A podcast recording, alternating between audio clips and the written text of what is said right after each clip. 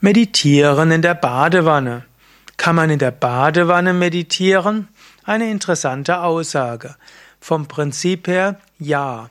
Meditation im engeren Sinn heißt natürlich, dass du mit geradem Rücken sitzt. Das geht vermutlich in der Sitzbadewanne besser oder ich habe das auch schon ausprobiert. Es gibt ja auch solche Plastikbadewannen, wo man sitzen kann, die sogar so geht, dass du ganz gerade sitzen kannst. Gut, da kannst du natürlich auch meditieren. Und auch im Liegen in der Bad, liegenden Badewanne könntest du mindestens dein Mantra wiederholen.